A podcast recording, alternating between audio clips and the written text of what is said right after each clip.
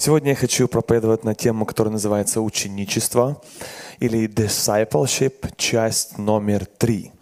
Если вы не были с нами раньше, то я вкратце повторю, что мы с вами проходили в первой и второй части. В Марка 8 глава написано, если можно, слайд, где описывается восемь качеств ученика Иисуса Христа – в Марка 8 глава написано, Христос сказал, «Отвергни себя, возьми крест свой и следуй за мной». Что такое отвергни себя. Отвергни себя – это одно из первых качеств, которое должно присутствовать в каждом христианине. И оно на простом языке означает «отвергни свою волю, свои желания, свои планы, свои мечты взамен – на волю Божью. То есть ты готов признать, что воля Божья для тебя в твоей жизни превыше всего. А, дальше второй пункт или качество ученика Иисуса Христа – это «возьми свой крест».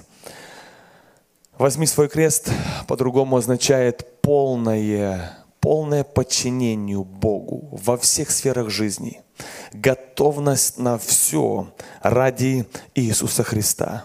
Это преданность и верность Господу не из-за выгоды, не из-за того, что мы взамен что-то получим.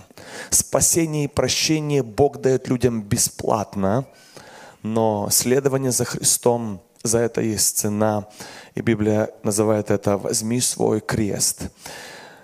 Крест не имеет ничего общего с нашей саможалостью. Если ты чувствуешь себя несчастным, обиженным на многих, то это не есть крест Христов, потому что это не имеет ничего общего с самоцентричностью или саможалостью. Это наоборот призыв отдать все другим людям и Богу. Третье качество ученика Иисуса Христа – это «следуй за мной». Заметьте, по порядку не случайно в Библии написано, что нельзя следовать за Христом, нельзя быть на шаге номер три, если ты пропускаешь первых два первых две ступени. Отвергни себя, возьми свой крест. Именно так пишет Библия.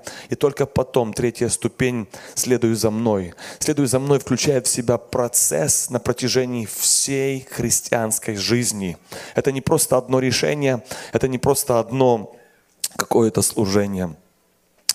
Интересно, что мои дети так впечатлились после этих проповедей, а, что мы не должны от, от, отречься от Христа в любых ситуациях.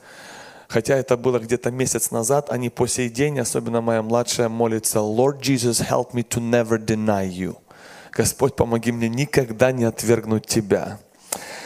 Четвертое качество ученика Иисуса Христа – это любить Господа более всех людей на свете – Луки 14 написано, мы с вами читали, кто не возненавидит отца, матери, детей, супруга, не может быть моим учеником.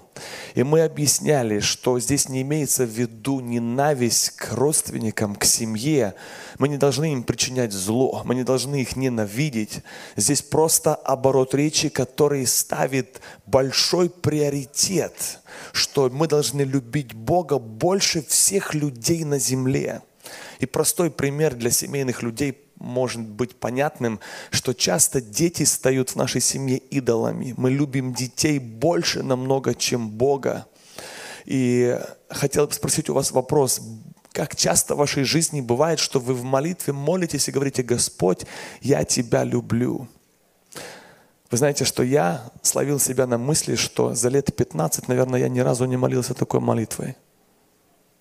Я к Богу обращался с разными просьбами, я Его благодарил, я уважаю, почитаю, но вот никогда не молился, Господь, я люблю Тебя. А Библия говорит, возлюби Бога всем сердцем, всей душой. Здесь показывает совершенно другой уровень отношений человека с Богом. Это не просто мертвая, сухая религия, это может быть настоящие отношения. Возлюби Бога больше всех – это одно из качеств ученика Иисуса Христа. Пятый пункт – это люби ближнего. Написано, из-за любви к людям все узнают, что вы мои ученики. Шестое качество ученика Иисуса Христа – это прибудь в Слове. Если прибудете в Слове, то вы истинно мои ученики. И мы с вами говорили о том, что самый простой пример, как это можно понять в жизни, на практике, вот как мы пребываем в телефоне, как мы пребываем в интернете, в новостях, так мы можем пребывать в Слове Божьем. Если мы это делаем, то мы истинно ученики Иисуса Христа. Заметьте, что Библия очень часто использует оборот речи истинно ученики Иисуса Христа – это означает, что есть вариант быть неистинными учениками Иисуса. То есть вроде ученик, но так себе, не настоящий. Седьмое качество ученика Иисуса Христа, это написано, если вы принесете много плода, то вы будете моими учениками. Написано в Библии, что мы призваны служить. В усердии не ослабевайте, духом пламенейте, Господу служите. И здесь мы с вами говорили о том, что каждый христианин, кто является частью тела Христова, если он не служит, то со всей любовью и уважением к вам стоит признать, что тогда мы являемся мертвыми членами, органами в теле Христа. Настоящие истинные ученики, они призваны приносить пользу для всего тела, то есть для церкви. И последнее, восьмое, призвание или качество ученика Иисуса Христа – это взращивать новых учеников. Итак, мы с вами подходим к части номер три. Первые две, если можно вернуться, части у вас на экране, это восемь пунктов, что значит быть настоящим учеником Иисуса Христа. Итак, мы в первых двух частях с вами говорили о том, о уровне номер один, как быть, как стать учеником Иисуса Христа. А сейчас мы с вами переходим к уровню номер два, как взращивать или делать новых учеников Иисуса Христа. И в части номер три я хотел бы обратиться сегодня к людям, которые сегодня с искренним, честным сердцем готовы сказать, Господь, я хочу быть полезным. Я хочу быть полезным. Я хочу служить Тебе. Вот к этим людям сегодня это слово будет актуально. Итак, что такое ученичество? Ученичество в христианстве, в церкви, в любой очень важно в, в развитии христианства, в наполнении, в росте церкви. Этот принцип является крайне важный. Как мне хочется, чтобы в нашей церкви мы все осознали важность этого момента. Слушайте, определение. Ученичество – это вид или структура взаимоотношений, в которой христианин, обладающий определенными знаниями или опытом служения, передает их другому что приводит другого к духовному росту и развитию. Ученичество – это умышленное взращивание новых, молодых верующих с помощью Слова Божьего и Духа Святого через подотчетность и индивидуальные отношения. Цель – взращивать или воспитывать в зрелых христиан, чтобы они продолжали делать тоже взращивая новых христиан. Итак, это главная мысль, что такое ученичество. Это когда уже ученик Иисуса Христа начинает взращивать рядом возле себя другого, нового, новообращенного или молодого христианина, передавая ему веру в живого Бога. Вопрос, если ты являешься учеником, ты обязательно будешь взращивать других. Если ты являешься истинным учеником, ты можешь быть в, на фазе, либо ты взращиваешь новых учеников, либо ты сам являешься в процессе становления новым учеником, либо ты можешь и в первом быть, и во втором, и в том, и в той фазе пребывать одновременно. Зачем нужно ученичество? Почему оно нам важно? Матфея 28 глава, 19 стих. Написано так. «Итак, идите и научите все народы, крестя их во имя Отца, Сына и Святого Духа». Кому написано это слово? Кому это обращение? Итак, идите и научите все народы.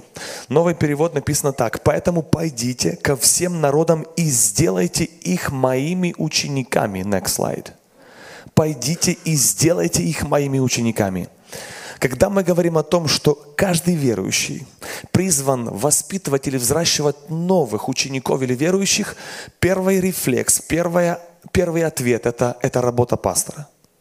Вам это надо, вы этим занимаетесь. Это, это вам нужно делать.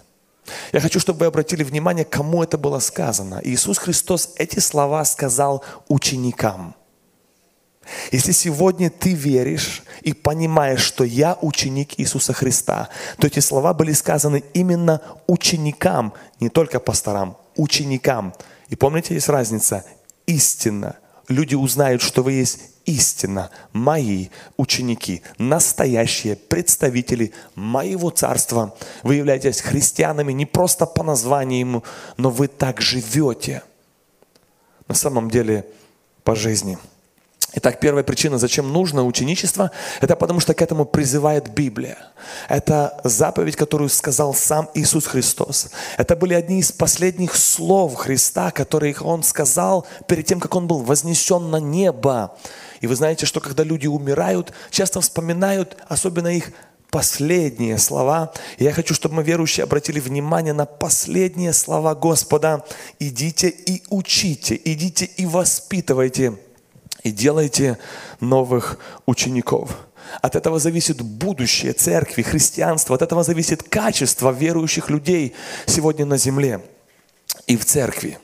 Вы знаете, что новых людей, новообращенных, не церковных, не верующих, которые пришли в церковь недавно, которые не знают сильно Бога или Библию, но они открыты, или же они приняли в свое сердце Христа, Библия сравнивает и называет таких людей младенцами во Христе. То есть они взрослые физически, но духовно они младенцы. И представьте себе, что если взять младенца, сказать ему, вот телевизор, вот холодильник, вот памперсы, кинуть ему бутылку с молоком, сказать, расти. Конечно, мы понимаем, что такой младенец не выживет. Точно так же и в духовном плане любой человек, который принял Христа в свое сердце, который является духовным младенцем, да, бывают исключения, бывают, бывает, что люди выживают единицы, но чаще всего они теряются в жизни, они теряются, они перестают ходить в церковь. А для них духовное, ценное, то, что они были в церкви, они были впечатлены, они были заряжены, они были готовы идти домой. Я буду так жить. Но потом приходит суета земная. Они так потихоньку-потихоньку и удаляются от Бога. Они не против Бога, но они охладевают. И здесь должны рядом оказаться семья, наставники, как в семье у детей физически, оказывается, кто за них заботится, точно так же и в духовном. Представьте себе, каждый раз, если бы, вот кто может себе ответить на вопрос, когда было в вашем сердце следующее? Вы увидели, что в нашей церкви какой-то человек пришел к Богу, вышел на покаяние, или вы узнали, что он был не церковным, начал ходить в церковь, и у вас первая мысль, кто за этого человека будет заботиться? Кто будет для него, его семьей наставником? Кто будет воспитывать в нем ученика Иисуса Христа? Как часто и как давно вот это желание, вопрос был в твоем сердце? Я верю, верю на основании Библии, это должно быть у нас, у каждого настоящего ученика Иисуса Христа. У нас, я думаю, возникают другие вопросы – когда человек пришел в церковь, покаялся, и потом исчез из церкви. И мы думаем, хм, странно, ну, думает, что это такие игры с Богом. Ну так, покаялся не по-настоящему, не искренно. Ну, мы скорее его, наверное, осуждаем, чем думаем наоборот. Кто же все-таки в его жизни за него заботится? Да, можно привести 20 э, детей к одному человеку и сказать, вот они, заботься за них. Или же каждая семья возьмет по одному и будет заботиться и взращивать этих детей. Чтобы стать доктором, чтобы стать инженером, есть структура, даже, не библи... даже скажем, если мы возьмем в сторону церковь и не будем брать во внимание Библию, но мы понимаем, что есть, чтобы стать доктором-инженером хорошим, они должны учиться рядом, возле опытного доктора-инженера, получая и перенимая весь опыт и практику, которая есть у них, чтобы впоследствии стать такими же или даже лучше. Точно так же и в духовной жизни христианина – Деяние 14 глава, с 21 стиха написано так. Вот что делали апостолы или ученики Иисуса. Проповедав Евангелие всему городу и приобретая довольно учеников, они, утверждая души учеников, увещевая пребывать их в вере и поучая их, что многими скорбями надлежит нам войти в Царствие Божие – Смотрите процесс. Ученики Иисуса Христа – это все вы, если вы так верите. Процесс. Они проповедовали Евангелие. Дальше люди каялись, и дальше они утверждали. В английской Библии написано, они усиливали в них, укрепляли, давали им поддержку, в них веру, увещевая их пребывать в вере. И дальше они еще тоже им объясняли и предупреждали, что иногда через многие скорби нам придет, мы войдем в Царствие Божье. Должны оказаться люди рядом, которые помогут человеку пройти, если надо даже через скорби. Деяние 18 глава, тот же самый смысл. Люди, которые ученики шли, апостол Павел рассказывал, проповедовал, и в конце написано, утверждая всех учеников. Снова это процесс ученичества, к которому мы призваны. Библейская модель ученичества. Например, возьмем Старый Завет, несколько примеров. Моисей и Иисус Навин. Моисей воспитывал Иисуса Навина, передав ему весь свой опыт, веру в Бога, и дальше Иисус Навин повел народ. Следующий пример – Илья и Елисей – тот же самый принцип. Еще пример Мардахей и Исфирь. Это всего лишь Старый Завет. Посмотрим примеры из Нового Завета. Там, например, Павел и Тимофей. Воспитывал рядом возле себя кого-то индивидуально, молодого, передавая ему опыт, веру, Слово Божье, знания, вкладывая в него и вырос в конце этот Тимофей и начал делать то же. Еще пример Варнава и Марк. И последний Иисус и его ученики. Заметьте, что Иисус проповедовал тысячам, тысячам людей. Исцелял большое количество людей. Но заметьте, кто продолжил дело, передал принципы христианской жизни после Иисуса Христа. Вспомните хотя бы одного, кто воскрес из мертвых. Того, кого исцелил Иисус Христос. Хочется кричать, где они? Где все воскресшие, исцеленные? Кто продолжил дело служения? Только лишь маленькая группа из 12 человек. Ученики Иисуса Христа – в тех, в кого Он вложил приблизительно три года своей жизни, воспитав. Заметьте, вот три года, короткий, кажется, отрезок, да? У нас дети живут иногда в нашем доме 15-20 лет, и мы как родители осознаем, что я за 20 лет что-то упустил, не вложил в своего сына или дочь. Правда, иногда мы жалеем, что-то не получилось. Здесь отрезок всего лишь три года, но это было настолько умышленное, интенсивное вложение в духовное развитие людей, что три года было достаточно. Сегодня это обращение к родителям, чтобы мы, мы об этом поговорим, могли тоже взрастить, взрастить в наших детях настоящих учеников Иисуса Христа. И оказывается, здесь причина не в сколько лет – а, наверное, в качестве вложения этого времени. И вот Иисус Христос, Библия говорит, что у него было 70 учеников, Потом круг сужается, у него было 12 учеников. И потом круг еще сужается, у него было 3. Это еще более приближенный круг людей, в которых он вложил и провел с ними еще больше времени.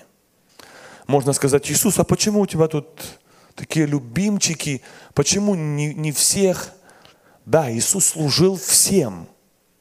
Но именно вот вложил так конкретно в 12, а еще более конкретнее в трех – это отвечает нам на вопрос, сколько людей мы можем охватить в своей жизни, если сегодня я принимаю решение, я буду этим учеником Иисуса Христа, который будет заниматься этим призванием, воспитывать других учеников Иисуса Христа.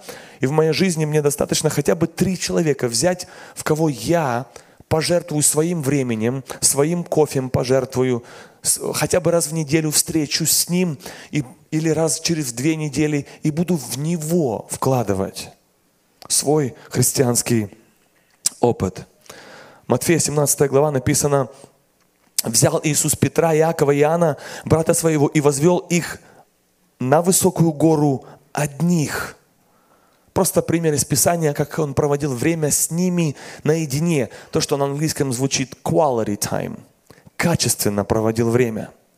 Титу 2 глава с 3 стиха написано так. «Чтобы старицы вразумляли молодых, любить мужей, любить детей, быть покорными своим мужьям». Смотрите, обращение идет к старшим людям, к бабушкам, чтобы они вразумляли, учили, воспитывали молодых. Здесь тот же самый простой принцип ученичества, чтобы они передали принципы библейские. Иногда кажется, у молодых людей нет времени, а у пожилых людей времени предостаточно. Вопрос, почему же ученичество не так сильно работает в нашем обществе – Хочется пригласить всех одиноких, у кого дети взрослые, или стариц, или вдов. А, вкладывайте, находите для себя вот этих людей, кому вы можете передать свой опыт, христианский опыт, в кого вы можете вложить и воспитать в нем настоящего ученика Иисуса Христа. К этому призывает нас Библия. Действуйте, церковь, приглашайте молодых к себе домой – Приглашайте их, представляете, что если какой-то пожилой человек подойдет к какому-то молодому человеку и пригласит его в Starbucks. Молодой, наверное, в шоке подумает, наверное, она в английском запуталась, не то слово сказала. Но это же будет, правда, потрясением и для одного, и для второго. Но это будет хорошим, таким полезным. Я вот просто хочу поделиться. Вот хочу тебе что-то рассказать своими ошибками. Хочу вот вложить в тебя – читая вот это Слово Божье, и хочу, чтобы ты вырос настоящим учеником Иисуса Христа. Призвание, четвертое, это ученичество, это призвание каждого христианина. И здесь и начинается, я думаю, сложность. Почему оно слабо работает сегодня? В большинстве верующих людей сегодня люди этим не занимаются – Люди не заняты этой мыслью и идеей, больше в основном сконцентрированы на себе, лишь бы мне быть в церкви, лишь бы, лишь бы мне остаться верным. Это ответственность не моя, это должен делать пастор и так далее. И вот здесь и начинается упущение нас, христиан. Вы знаете, что иногда еще люди думают, что я, ну какой я учитель. Как я могу воспитывать учеников? Я сам нуждаюсь. Я сам на пути стать учеником. А почему тут ты нас убеждаешь, находи людей, воспитуй, приглашай домой на кофе, вкладывай в них внимание. Я неопытный, я еще не духовный, не совершенный, поэтому из-за моих вот таких хороших не могу это делать. У меня к вам вопрос, родители молодые, когда вы рождали вашего первого ребенка, можно вас убедить в том, что не нужно рождать? Вы неопытные, совершенно неопытные. Вы не знаете, чего ожидать, абсолютно не знаете, чего ожидать. И у вас сто процентов будут ошибки. Скажите, почему вы рождаете детей, будучи такими неопытными молодыми родителями? Это параллель для того, чтобы мы задумались, как это работает в духовном смысле. Точно так же. Можно всю жизнь быть верующим и всю жизнь себя оправдывать. Я недостаточно готов. Я недостаточно опытный. Я не могу этим заниматься. Но Библия подчеркивает, если вы будете это делать, то вы мои ученики. Мои ученики. Я сегодня в вступлении сказал, помните, что я хотел бы обратиться к тем, кто в сердце говорит, Господь, я готов. Я хочу быть полезным. Господь, используй меня, используй меня, Господь. Я хочу, я не знаю как, но я готов. Вот к этим людям это слово. Это призыв к служению не со сцены, а дома. Это может быть во время обеда, это может быть на кофе. Это когда ты говоришь, Господь, I'm willing, I'm ready, I'm available. Я, Господь, готов. Пошли в мою жизнь таких людей. Хочу взращивать учеников Иисуса Христа. Как приходится, чтобы вся наша церковь была заражена этой идеей, чтобы мы были все э, воодушевлены этим, этой идеей, что наша церковь, мы можем воспитывать качественных верующих людей, кто еще на пути, кто еще не совсем разобрался с вашей Библией, с вашим Богом и вообще с вашей религией, это секта или что это, вот, вот станьте рядом с такими людьми. Вот будьте для них наставником, будьте для них, воспитывайте в них ученичество – взращивайте новых учеников. Христос сказал, идите и научите.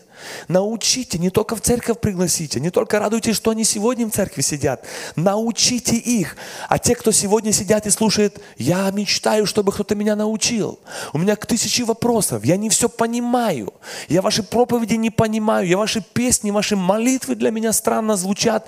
Я хочу сегодня подходите к людям, которые здесь вокруг в церкви и говорите, я вот тебя выбрал. Не знаю почему, тебя уважаю. Вот смотрю на твою жизнь и вдохновлен твоей жизнью. Пожалуйста, стань для меня наставником духовным. Будь в моей жизни рядом. А вы, пожалуйста, верующие, никогда не откажите. Если Бог вам послал такого человека, не отказывайте. Вы будете удивлены, как Бог будет употреблять и использовать вас – да, вас. Потому что там роль играет взращивание у людей. Роль играет не ваш даже опыт, не ваши знания, не то потому, что вы совершенные, а только потому, что ты сказал, Господь, я согласен, я готов, I am available. Я доступен, Господь. Хочу быть полезным на этой земле. И рост других людей зависит не от тебя даже. Ты всего лишь инструмент, ты всего лишь этап в жизни – Смотрите, что пишет Библия, 1 Коринфянам 3 глава, 6 стиха. «Я насадил, Аполос поливал, но взрастил Бог». Кто взрастил? Взрастил Бог. Люди разные были просто промежуточным этапом в жизни. Взращивает людей Бог – Бог делает свою работу в сердце людей. Люди меняются до неузнаваемости, когда Дух Святой влияет на них, а не просто твоя мораль. Не просто твоя лекция, не просто твои факты, философии или еще чего-то. Дух Святой, когда ты используешь Слово Божье, делишься этим, ты стаешь инструментом в руках Божьих, чтобы судьбы людей вокруг тебя менялись. И этим ты можешь стать сегодня. Это называется ученичество. Идите и научите все народы. К этому призывает нас Библия. Вы знаете, что есть другая опасность. Это ждать, пока я буду готов. Ну, я не против взращивать учеников. Я вот так вот уже в нашей церкви вижу пару людей, им нужна помощь. Ой-ой-ой, как им нужна помощь. А, но, да, увы, вижу, не то, не туда они идут, не так живут. Но я рад помочь, но надо же это делать как пред, как пред Господом. Нормально, хорошо, качественно. Значит, нужна подготовка. И подготовка идет всю жизнь. Всю жизнь мы готовимся достигнуть уровня, чтобы начать взращивать учеников. Так поймите, друзья, призвание, которое написано для нас в Библии, ясно. Подготовка не должна быть в отрезок всю жизнь, иначе не будет когда взращивать учеников. Это одно из больших оправданий. Ну, я же не проповедник. А ты не должен быть проповедником, чтобы взращивать учеников. Ты должен просто сказать, я раз в две недели готов уделить час. Все. Даже иногда по телефону. Я просто готов кому-то послужить и передать то, что у меня есть. Это призвание взращивать учеников Иисуса Христа. Вы знаете, что кто-то когда-то вложил в тебя или в меня. И теперь твоя очередь. Теперь твоя очередь идти и делать то же. Вложив чью-то жизнь год, два, три или даже хотя бы полгода и сделай разницу для кого-то на этой земле. Библия говорит 2 Тимофея, 2 глава. То, что ты слышал от меня при многих свидетелях, то передай, ключевое слово передай другим верным людям, которые были бы и способны других научить. Смотрите, какая концовка этого стиха? Ты передал очень-очень важная деталь. И они должны тоже передать. Не просто ты передал, и такой, хух, ну хорошо, научил ребенка, ты должен его так научить, чтобы и он учил. И должен так его научить, чтобы он умел и знал, как учить других. Если сегодня тебе уже 40 лет или больше, скажу по секрету, уже пора начинать делать новых учеников. Потому что уже, честно скажу, полжизни уже прошло. Поэтому учиться уже сильно разгона, уже надо действовать. Особенно, если ты уже давно верующий человек. Но если даже ты моложе, ты все равно можешь действовать. Можешь действовать. Вы знаете, что вот в среду говорили а, один пример, в кого можно вкладывать. А, есть такое слово по-английски fat, F-A-T.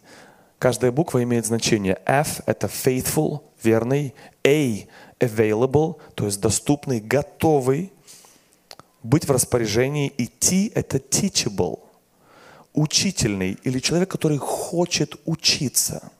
Вот в таких людей нужно особенно вкладывать. Вы знаете, бывает, вы вкладываете кому-то, говорите, говорите, а он не хочет. Просто не хочет. Один человек сказал, коня можно завести в воду, но нельзя заставить пить воду.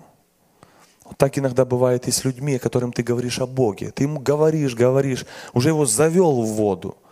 Он все равно ее не пьет.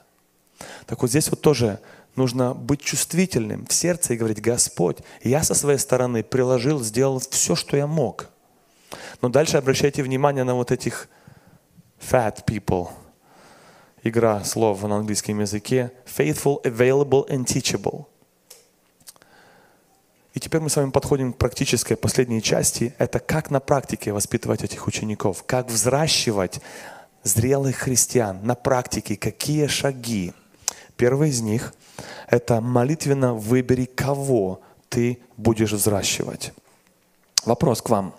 Как Иисус Христос выбрал, в кого вкладывать?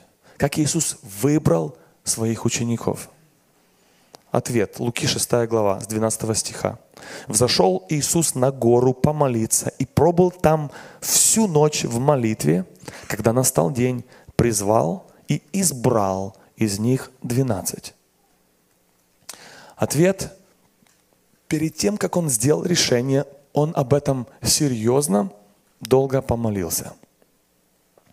Если сегодня ты, как христианин, уже считаешь себя зрелым, уже ученик Христа давно, давно, и сегодня принимаешь решение, я готов, я буду заниматься этим, это призвание каждого на основании Библии – Тогда первый практический шаг – это молитвенно выбери, в кого тебе вкладывать.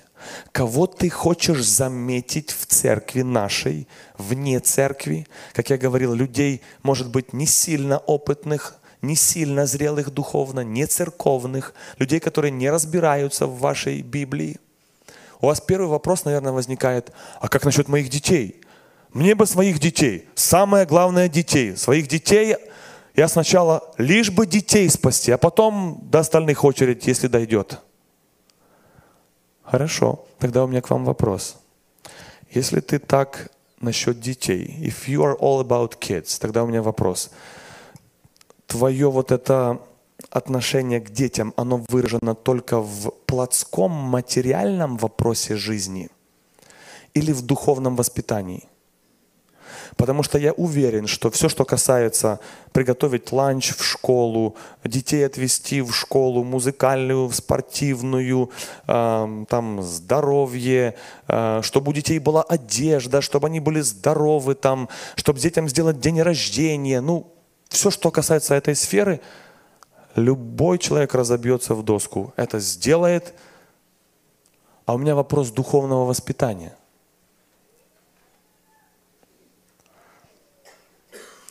Вы знаете, что есть два подхода к воспитанию детей. Один называется умышленный, второй неумышленный. Неумышленный – это значит, ребенок что-то натворил, ты ему тут же дал подзатыльник, тут же ему сказал громко и коротко, и он понял, так делать нельзя. Называется неумышленный подход к воспитанию. Умышленный подход к воспитанию – это когда ты ребенка учишь, когда он еще не натворил, еще не сделал – но ты ему говоришь, вот это делать нельзя, вот это трогать нельзя, вот так говорить нельзя, вот так вести себя нельзя. Точно так же бывает и в духовном плане, когда мы говорим о наших детях и говорим о духовном взращивании учеников, имея в виду наших детей хотя бы. То здесь тоже мы можем, сын натворил, в церковь не пришел, на собрании спит, на телефоне сидит – ты что делаешь? Так делать нельзя. Ну, он понял, наверное. Или другой вариант. Ты ему это делаешь умышленно вкладывая. Ты умышленно воспитываешь в нем ученика Иисуса Христа. Ты в своем расписании – если ты папа или мама, имеешь время, когда ты хотя бы разок в неделю со своими детьми садишься и имеешь разговор на духовную тему. Имеешь с ними разговор, который в твоем расписании запланирован. Да, иногда могут меняться планы, которые умышленно, не так как бы спонтанно. У меня вопрос вот этот к родителям, которые говорят, мне лишь бы детей воспитать, а потом будем членов церкви воспитывать. У меня вот в этом вопрос – если у нас это приоритет, то давайте будем честны сами с собой. Если у нас время, когда мы умышленно этим занимаемся, развитием, духовным развитием наших детей. Если есть, слава Богу, если нет, давайте будем честны и давайте будем его делать. А то у нас получается, что мы других учеников не воспитываем, потому что у меня тут на своих не хватает времени. На самом деле мы и своих, если честно, духовно, сильно, умышленно не воспитываем. Надеемся на воскресную школу, на церковь. Это все хорошо, это дополнительно. Но ответственность на родителях. Но и если мы говорим о детях – да, ты можешь воспитывать своих детей, конечно, сто процентов, но придет момент, когда твои дети вырастут и уйдут из дома. И если ты не научился, если у тебя не было вот этого менталитета ученичества, даже когда дети твои уйдут, ты будешь уже одинокий, без детей, но ты учеников воспитывать вокруг себя не будешь. Я уверен, что ты знаешь таких людей, у которых дети уже взрослые, у которых уже дети живут отдельно, но они не занимаются ученичеством. М-м. Они не занимаются ученичеством. Это то, к чему нас призывает Библия. Если вы будете мои ученики, идите, учите, взращивайте, иди и передай другим людям. Много мест Писания. Но здесь, я думаю, не места Писания, вас они не впечатляют. Здесь вопрос сначала признания. Я признаю, а потом уже я иду и действую, как учит меня Писание. Если мы говорим о детях, то у Бога, у Него дети, детьми являются многие. Написано в Библии, что вы будете свидетелями от Иерусалима до края земли. Поэтому вы можете начать со своего дома, но не забудьте идти и дальше. И до края земли. И воспитывать других людей. Второй практический пункт, как нужно воспитывать учеников Иисуса Христа, это умышленный и активный подход. Я о нем уже тоже немножко сказал. Умышленный, активный подход – то же самое мы делаем с учениками Иисуса Христа. И мой призыв для учеников Иисуса Христа, чтобы вы находили время раз в две недели, раз в неделю, раз в месяц. Если вы христианин давно, я вас убеждаю. Прошу, найдите людей, хотя бы одного в своей жизни, кого вы, в жи- вы видите в церкви. Он духовно слабенький. Это не значит, что он человек негодный. Он духовно не разобрался в вещах, в ценностях.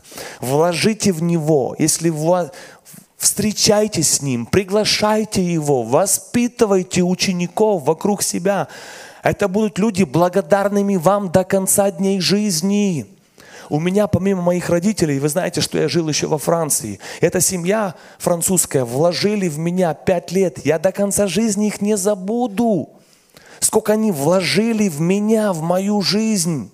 Это были чужие люди. И еще могу привести нескольких людей, которые повлияли на меня, которые уделили мне внимание, лично вот так вот. Люди, которые уже авторитетные. Это на меня сильно повлияло. Это влияет. Это принцип библейский, ученичество. Поэтому я и призываю, чтобы наша церковь это делала, чтобы мы заботились, чтобы наши верующие, они были качественными христианами, зрелыми христианами. И в это должно быть вовлечена вся церковь. И когда мы говорим об ученичестве, о внимании, это не только церковь.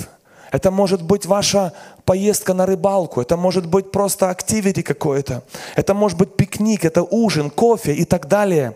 Главное, ваше умышленное, активное подход и внимание к этим людям. Третье, практический подход к воспитанию учеников – это relational approach. Это построение отношений. Именно relational. Это является ключевым фактором.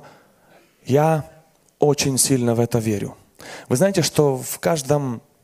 а, Мы вот как церковь сейчас много формируем вещей – много. Мы работаем над, над новым уставом, мы э, работаем над э, нашим девизом или э, слоган, э, мото нашей церкви. Вот знаете, как каждая бизнес или карточка, бизнес-карточка, в каждой компании есть там такая одна фраза, такая catchy phrase, которая как бы передает вот всю суть их бизнеса.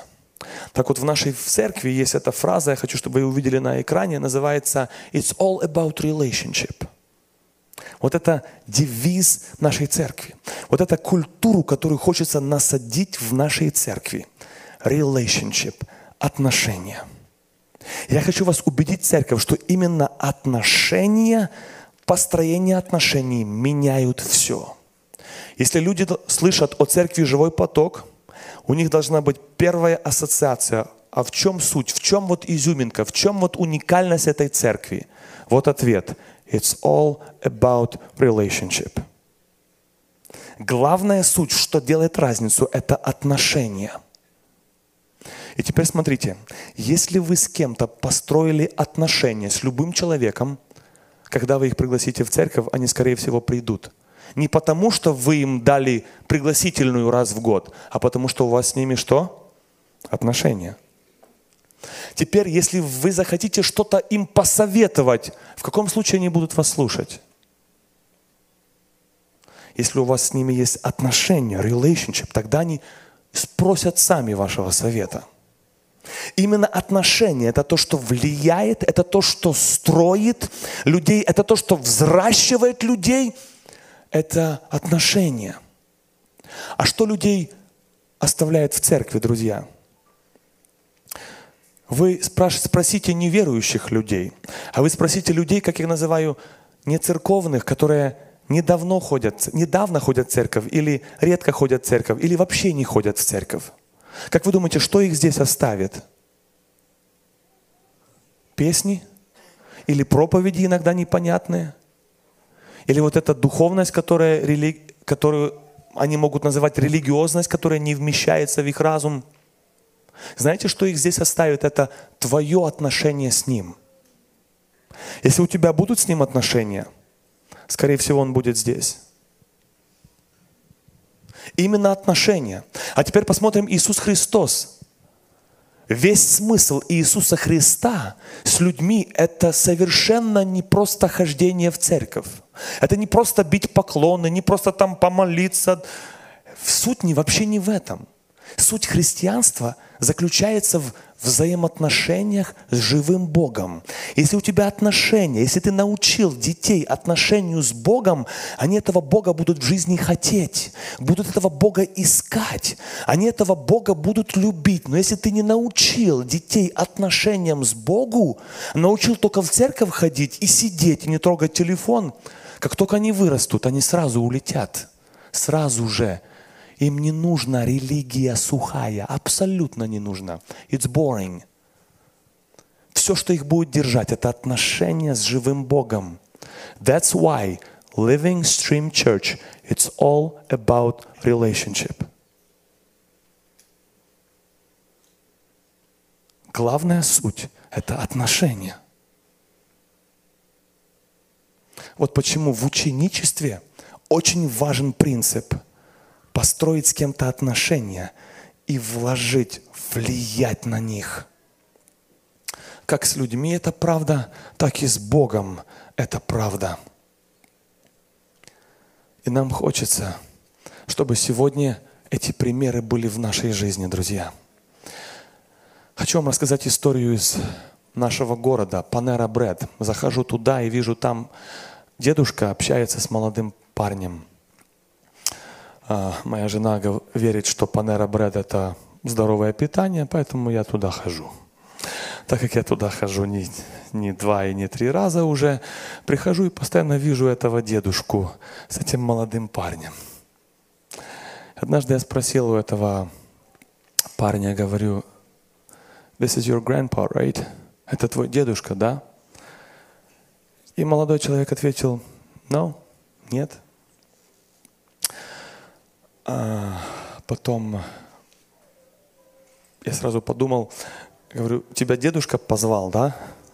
Дедушка позвал, ну, как у нас принято думать, ну, дедушка заставил, да, здесь сидеть и слушать, и смотреть на его красивое старое лицо, да? И молодой парень отвечает, нет. Я его пригласил – Здесь меня Панера Брэд серьезно заинтересовала. Я начал спрашивать у этого парня, расскажи мне пару слов о себе. Он сказал, говорит, был неверующим. В моей семье нету верующих людей. Родители в Бога не верят.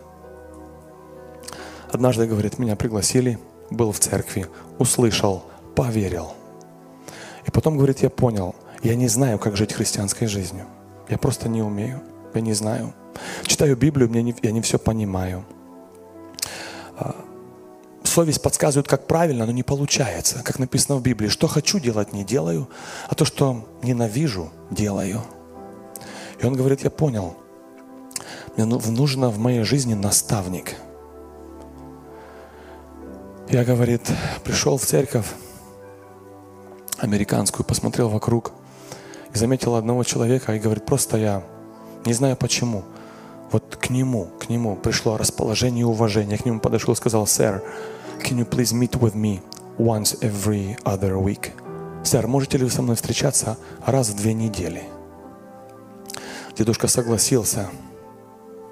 И вот уже, говорит, больше года мы встречаемся в Панера Бред. И я его прошу, воспитывай меня, взращивай меня. Я хочу, чтобы в моей жизни все получилось. Как хочется, чтобы сегодня такие люди, церкви, члены церкви «Живой поток» почаще и чаще встречались в Панера Бред. Но не только потому, что им нужно пообедать, а и по другим причинам. Потому что они сказали, Lord God, I am available. Make a way. Господь, я просто готов, я хочу. Я хочу быть доступным, я хочу быть полезным в жизни. Я не хочу ходить в церковь просто так. Я не, я, я на сцену, я сцену боюсь, но я хочу быть полезным, полезным. Вы знаете, что еще сложно? Что об этом служении часто могут многие не знать. А для некоторых это конкретно преткновение. Конкретно, честно и правда. Нужно, чтобы их служение было известно. У Бога ценности другие. Друзья, я вас приглашаю в Панеру Бред. Приглашаю, чтобы вы находили там людей, в кого вы будете вкладывать, кого вы сегодня найдете и скажете, как мы говорили, практические шаги. Помните, сначала помолись. Господь, пошли мне человека в мою жизнь, в кого я готов вкладывать. Пошли человека в мою жизнь. Господь, сам как-то устрой. Я не знаю, людей много. Я не знаю, как они притворяются. Они вроде все улыбаются. Дух Святой, подскажи мне, дай мне человека. Дай мне хотя бы одного. Я готов хотя бы раз в две недели, хотя бы раз в месяц. Я буду это делать. Приглашайте их домой к себе. А если вы нуждаетесь в таком наставнике сегодня, молитесь и находите людей в этих рядах. Шевелите их, будите их, говорите, жизнь проходит, время уходит. Пора взращивать учеников. Помнишь? Христос сказал, идите научите. Помнишь, апостол Павел написал, передай другим людям и научи их другим передать. Вот это ученичество, это основа христианства сегодня. Представьте себе, чтобы каждый член церкви «Живой поток» хотя бы одного человека за год имел, привел в церковь, либо взрастил хотя бы одного. Представьте себе, одного, одного, однехонького, одного маленького, одного за год. Вы понимаете влияние христианства, рост церкви – поверьте, вы будете расти сто процентов. Вот как родители молодые учатся, взращивая физических детей, делают ошибки, но они растут и радуются. Дети ошибаются и родители, но оба довольны. Точно так же и в духовном принципе ученичества. Вы будете сами расти, вы будете учиться. Поверьте, это стоит делать. Четвертое, я заканчиваю, четвертый практический шаг – это accountability, подотчетность. Это то, что поможет ученику расти. Это будет его толкать. Это будет его стимулировать. Если ты хочешь стать настоящим учеником Иисуса Христа, скажи кому-то, я разрешаю тебе. Я хочу быть подотчетным. Звони мне и спрашивай, читал ли я Библию или нет. Представьте себе разницу. Если я спрашиваю, а как твоя духовная жизнь? А ты Библию читаешь? Или сам человек просит и говорит, звоните мне, текстуйте, спрашивайте. Я сам не справляюсь. Я утопаю в суете, в интернете, в телефоне, в чем угодно, но не в Слове Божьем. Спрашивай меня, буди меня. I want to be accountable. Хочу быть подотчетным. Мне нужно это. Как это нужно нашим детям какой-то период в жизни. Точно так же и в духовном процессе развития это нужно. Пятое – это teach them to do the same. Reproduction – или же умножение. Научи их делать тоже. Воспитывая христиан, верующих, нужно передать основной принцип. Это чтобы они обязательно воспитывали других учеников. Мало только им быть верным, мало только им поверить в Бога, им нужно обязательно воспитывать. Это то, что я считаю, мы потеряли. Сегодня я говорю, скажем, за нашу церковь, за многие, наверное, церкви, мы не занимаемся ученичеством, мы не живем в этом. Правда же, можно в этом признаться хотя бы самим себе. Но от этого зависит наше будущее христианство. Я хочу пригласить сегодня тех, кому говорил сегодня Дух Святой. Присоединяйтесь к служению ученичества. Этот номер на экране записан сегодня специально для вас. Вы можете взять ваш телефон и отправить туда ваше имя, если вы готовы попробовать и присоединиться к этому служению, которое называется Disciple Makers Ministry. В нашей церкви есть это служение. Там мало людей. Это группа маленьких людей, которая работает с людьми индивидуально один на один. В нашей церкви есть такие люди. Они встречаются каждую неделю, через неделю. Вот просто так. И они всегда идут и не надеются на их опыт. Все, что они говорят Богу, это Господь, я согласен, употребляй меня. Если вы готовы попробовать, все, что вам нужно сделать, это отправить текст-месседж по этому номеру с вашим именем. Вам дадут человека, каждый месяц они встречаются, вам будут подсказывать, направлять, вам дадут там тренинг, и вы будете вместе, вместе расти, развиваться и воспитывать новых учеников. Если вам трудно с телефоном это сделать, вы можете просто подойти и нам об этом сказать. Но я призываю вас, церковь, призываю, вдохновляю церковь, пожалуйста, участвуйте в этом. Слишком коротка жизнь наша. Помните, it's all about relationship. Все, что вы сможете повлиять, это в секрет в взаимоотношениях ваших с людям и с Богом. С, людям, с людьми и с Богом. Да благословит вас Господь. Помните видение нашей церкви. Кто помнит два слова? Vision of our church. Grow and go. Растите, идите.